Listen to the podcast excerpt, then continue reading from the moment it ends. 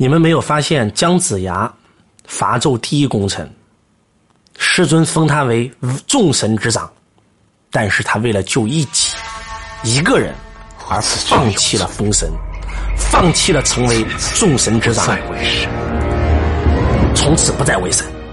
为什么？因为姜子牙心中装的才是真真正正的众生，因为姜子牙认为一人不救，何以救苍生？就像当年周老师跟中国最大的培训公司老板合作，我能让你一年营业额突破百亿，我们曾经一年做到六十五个亿，但是有一个规定，周老师，我说什么规定？他们说必须要年产值五千万的企业家。要不就年产值过一个亿的企业家才有资格上我们的课程，只有这样提升门槛，我们的营业额才能做上去。说实话，当时我也很兴奋，我也想一年公司做一百亿，我也想给你们证明自己周周老师有多牛逼。但是，我找到了我的初心。我问我周文强，你当年为什么要做这件事情？是因为你被财商改变了命运，你渴望帮助曾经跟你一样的人。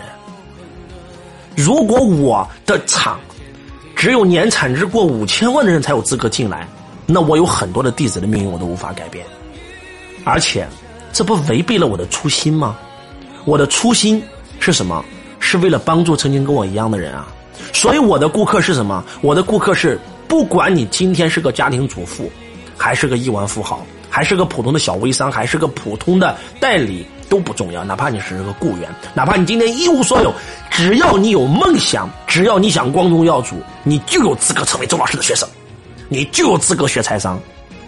我放弃了公司产值过百亿的机会，我放弃了跟斯巴达总裁合作的机会，这是事实。为什么？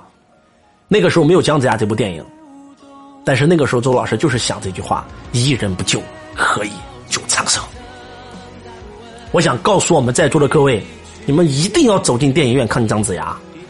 真的，姜子牙宁可放弃众神之长的职位，不再为神，成为人，就是因为他心中装的是众生。